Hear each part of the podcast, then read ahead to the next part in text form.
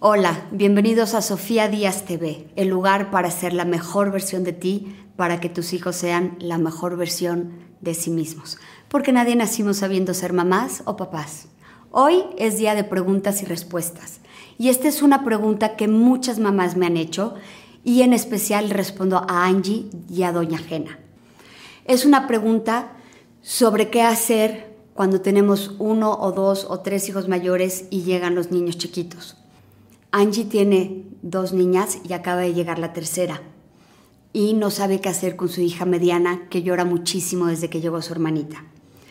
Y doña Jena eh, me dice que le ha funcionado mucho lo que ha puesto en práctica sobre cómo ayudar a los niños a procesar los berrinches. Qué bueno, Jena, me da mucho gusto.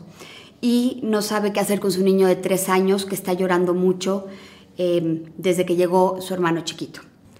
Queridas Angie y Doña Jena y todas las mamás que me han escrito sobre este tema de los hermanos chiquitos. Es un placer recibir sus cartas y preguntas. Es una de las cosas que más feliz me puede hacer. Qué bendición, qué bendición son los hijos y qué feliz nos hace la llegada de cada uno de ellos.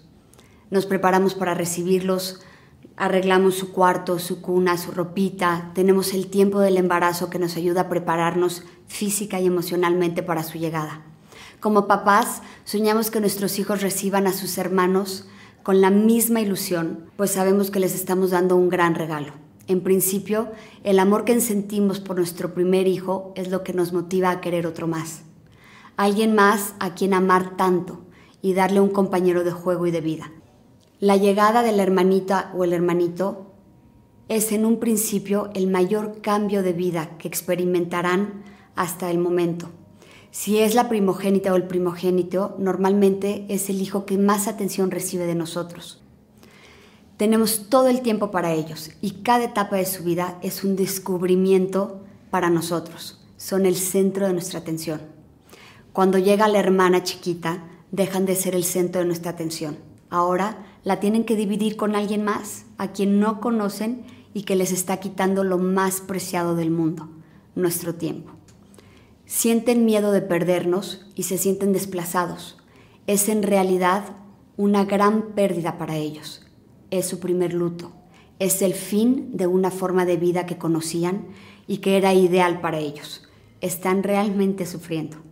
Hoy me voy a enfocar en la importancia de entender su luto, su pérdida, que muchas veces va a resultar en llanto, en berrinches, en hacer todo lo que puedan para volver a tener nuestra atención, incluso portarse mal si es lo que logra llamar nuestra atención, incluso si es de una forma negativa, en forma de un regaño o de un grito.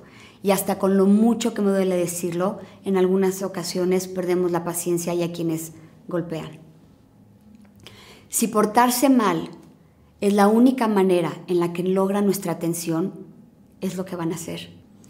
¿Qué puedes hacer para ayudarlo en esta etapa de cambio, en esta etapa en la que termina la vida que conocían con la llegada del hermanito chiquito? Y aquí está.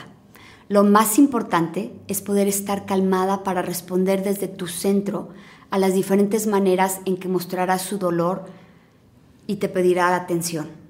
Lo que más te va a ayudar a mantenerte calmada es recordar lo mal que lo está pasando tener empatía, ponerte en sus zapatos. Imagínate por un momento que eres de una cultura polígama y que llega un día tu esposa a decirte, mi amor, te tengo buenas noticias, estoy tan feliz, tengo novia nueva y me quiero casar con ella y traerla a la casa dentro de nueve meses. No te preocupes, vas a estar feliz, te va a hacer compañía, te va a ayudar con tus cosas, va a cocinar, va a ayudarnos a lavar la ropa, podrías ir de compras con ella y a las dos las voy a amar profundamente. Si te pones en sus zapatos, puedes sentir su dolor y su pérdida, entenderlos. Es una realidad que todos los seres humanos estamos programados genéticamente para proteger los recursos que nos harán sobrevivir y nuestros hijos dependen de y compiten por nuestro tiempo y atención, que son sus recursos de supervivencia. Dile constantemente cuánto lo amas, cuánto la amas y que siempre será tu niña, tu hija, pon el nombre, tu hija María, que nadie podrá cambiar el amor que sientes por ella y el lugar tan especial que tiene en tu corazón. Comunícale las cosas que vas a hacer con su hermanita antes de hacerlas. Invítala a participar en las cosas que pueda hacer. Así se sentirá un equipo contigo. Busca la manera de seguir haciendo alguna de las cosas que hacías solo con ella y dedícale el tiempo que puedas a estar solas tú y ella. Juega, juega con tu hija para mantener esa conexión. El juego y las risas abren el corazón y nos permiten reencontrarnos y sacar las emociones que tenemos guardadas. Aquí hay algunos ejemplos de lo que puede suceder y cómo puedes responder a tu hija mayor. Por ejemplo, justo cuando te vas a sentar a darle pecho a tu bebé, llega tu hija mayor con su cuaderno favorito y quiere que pintes con ella en ese momento. Y entonces puedes decirle algo como, mi amor, ¿quieres que pintemos juntas? Ahorita voy a darle pecho a tu hermana, pues es su hora de comer. Puedes quedarte aquí con nosotras porque me encanta estar contigo y en cuanto acabe y duerma tu hermana, pintamos y hasta bailamos juntas. ¿Te parece?